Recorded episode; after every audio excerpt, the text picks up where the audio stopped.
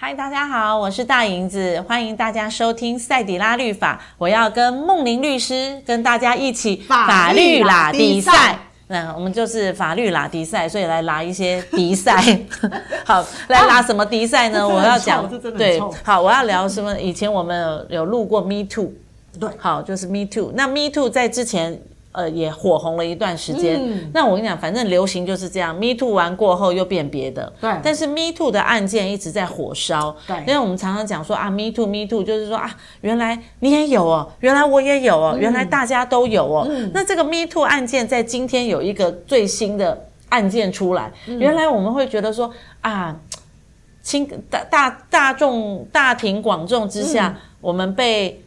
被被嗯强吻了对强吻啊，那个人可能说啊，我我就是喝过头嗯了，我就是酒精上头了，我就是一时脑雾了，嗯那就是亲了一口，结果没想到这个亲了一口竟然变成什么强制猥亵，我感觉上这个罪名很。很大条嗯哎、感觉上强制猥亵应该就是已经是我已经是不要不要不要，然后呢手就摸进去，然后嗯呢什么东西就进去，舌头也进去那种感觉，感觉上应该是一个比较深入的状况的时候，原来被大庭广众之下亲一口叫强制猥亵。嗯，那这个是一个今天比较火热的呃对案子。来，我们请梦玲律师来拉一下。哎对，哎其实呃，我们就就来谈这个案子哦，就是说，呃，我在网网络上就看到，就是说，其实呃，它不是只是吻一口的问题，不是亲一口的问题不。是，嗯，它呢，据报章杂志的一个描述是说，呃，基本上有两次，哦，亲两次。呃，其实讲轻，我觉得是太简略了。嗯，他案件概述大概就是说呢，呃，他可能就是本来是三个友人一起的聚会，后来其中呢一个友人就被他先生带走，就带回家了，就只剩他们两个。那两个的时候呢，那第一次的时候呢，那个行为人呢就把这个受害人呢，可能他就把他压在墙边，嗯，我觉得是比较像要壁咚啊啦、嗯嗯嗯，对，嗯然后呢，他就去去强吻人家的嘴，嗯，然后别人呢，嗯，那个被害人呢，就脸就别过去了，嗯，然后呢，就这个这一次就第一次就这样结束了，可能要亲没亲到，对不对？呃，据或者是报章应该是有情到，嗯嗯然后到了第二个场景的时候呢，他又来，嗯然后又来了之后呢，又是把人家又强压，嗯，然后呢，一样就是寻索他的嘴唇，然后就给他强吻下去，嗯嗯嗯，所以在这种情况之下呢，他不是只是单纯就是就是趁你这样子过去之后，然后再砰这样子亲一个的问题而已。嗯嗯嗯嗯对。那所以在这种只是说在这个情况之下，我们一般都会觉得他应该应该比较像是性骚扰防治法里面讲的，就是趁人。不及抵抗，嗯然后你亲吻啊、拥抱啊、触摸臀部啊、胸部私密处，这个这好像亲感嘴觉比较对，嗯对名称比较符合，比较符合。嗯可是他觉得，哎、那这个是为什么好像会用到强制猥亵呢？就感觉很大条了。对。哦嗯那因为强制猥亵它的构成要件呢，它基本上。什么叫强制？强制它就是你要么就是强暴，嗯要么就是胁迫，要么就是呃恐吓，不然就催眠，要有这种违反别人意愿的方法。那把它压在墙边，的确有违反意对愿啊嗯呢。然后第二个就是，那什么叫猥亵？猥亵的话，它有分叫做主观跟客观，就是嗯你的这个行为呢，在主观上你会满足自己的性欲，然嗯后在客观上，任何人看到你做这个行为，嗯也会撩起别人的性欲。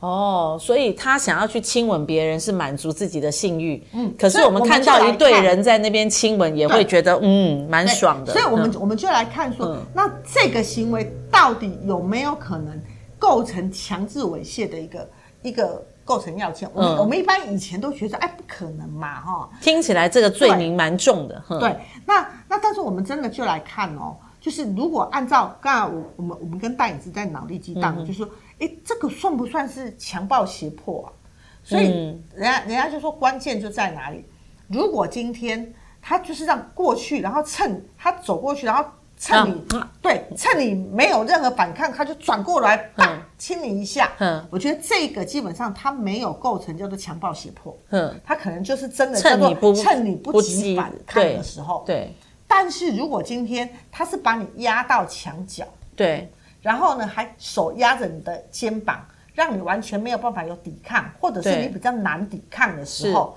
我觉得这个时候。搞不好真的就有可能会成立强暴胁迫，嗯违就违反他的意愿。因为男人的力气总是比女生大嘛，对哦把你墙压在压在墙边的时候，你动也无法动了嘛，对对不对？嗯，然后呢，第二个就是因为他什么叫违违反意愿，他可能他可以说啊，我在开玩笑。嗯，那因为他有两次，所以第一次呢，你可能还还可以说你搞不清楚别人的意愿，嗯，但是人家第一次他已经别过去，已经抿嘴，已经在用这样子礼貌性的方式告诉你说别闹了，嗯，不要这个我这不是我要的，嗯，你第二次再做，那个第二次的时候就其实明知故犯就已经了是明知故犯了，对对。那很多人会说，哎、没有啊，我就是喝到懵，我就是喝到断片了。嗯，对，可是说真的，真的喝到断片的人不会这样。就躺平了。对，嗯真的断片的话，他是不会的。他是介于还没断片，可是对快要断片那一段，对嗯，对，所以他们其实，所以为什么在这个案子里面会掀起大家在讨论，就是、大家真的开始会去想说，哎，是不是真的他不只是不只是强制性骚扰，哼真的有可能会到强制猥亵哦？哼，嗯，那这两个到底有什么差别？对，强制性骚扰和强制猥亵在判刑上有差很多嘛？哦，有哦嗯，嗯有哦。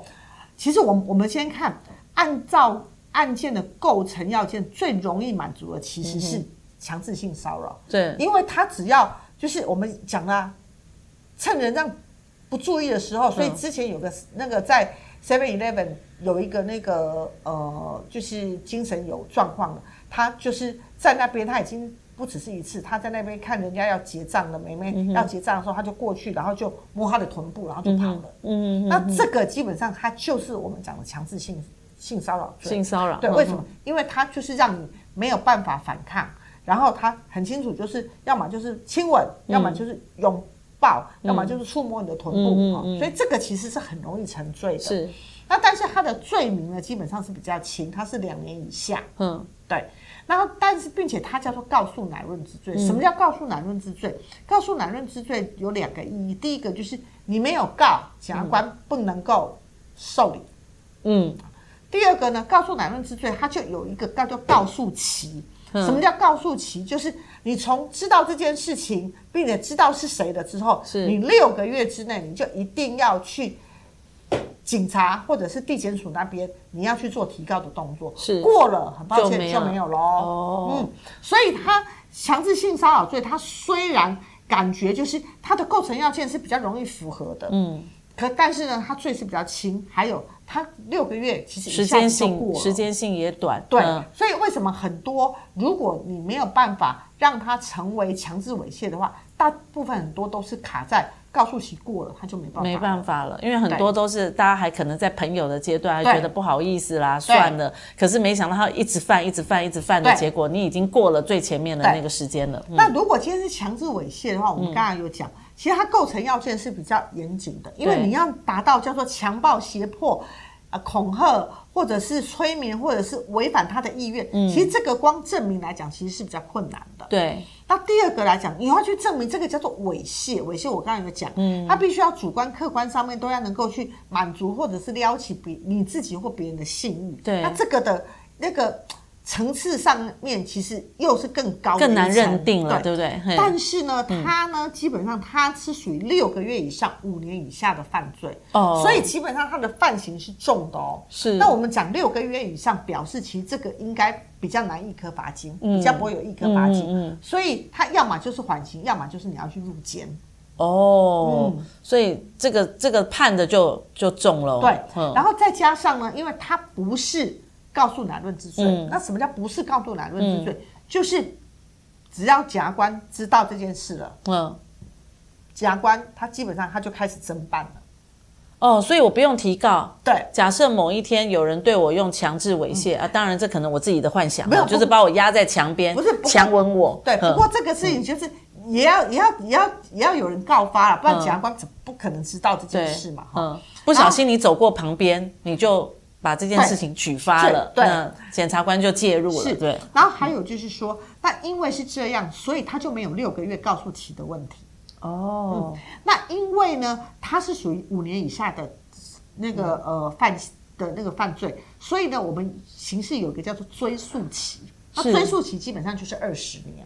这么长啊？对，那那二十年，所以说在这二十年当中发生的事情，你只要有证据可以证明的话，嗯你去告检察官，他就必须要受理，他就开始要调查。哇，那这样听起来，强制猥亵罪已经不是说行为或者是我我的意图上面的问题，只要是被被盖上这个强制猥亵罪的帽子，那个罪行很长哎、嗯，但是说真的，这种这种呃犯罪要的提提告，然后最后被起诉，然后被判刑，其实它的成功几率并没有大家想象中的高。那为什么呢？对其实有几个原因。第一个是，其实都卡在证据，嗯，因为很多在当时受害者其实都在惊吓，对惊吓了之后呢，并且其实大家可以知道，就是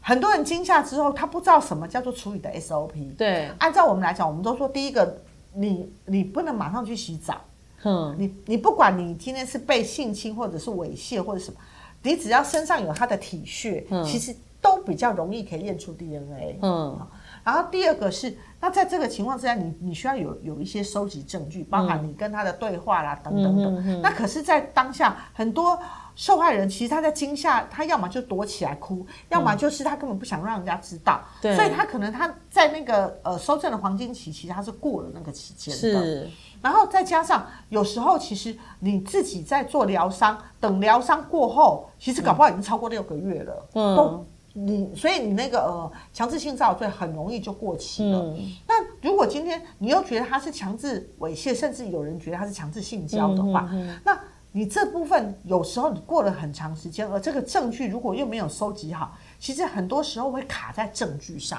那证据没有办法被检察官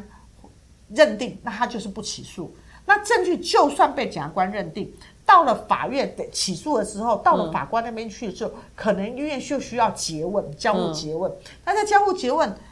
检察官起诉，可能他只要认定百分之五十以上，他大概就可以起诉你。对，可是呢，法官要判有罪，基本嗯上他的新政比例要非常非常高，高到他必须要有确信你是犯罪的，他才能够判哦。嗯嗯所以在这种情况之下，其实有时候辩护人他的一个诘问哦，会常常会用用一些比较质疑被害人的可能他的呃本身的行为啦，或者是他的、呃这个证词的一个可可参考性等等的，他要来驳斥。那在这种情况之下，如果这个时间又很长，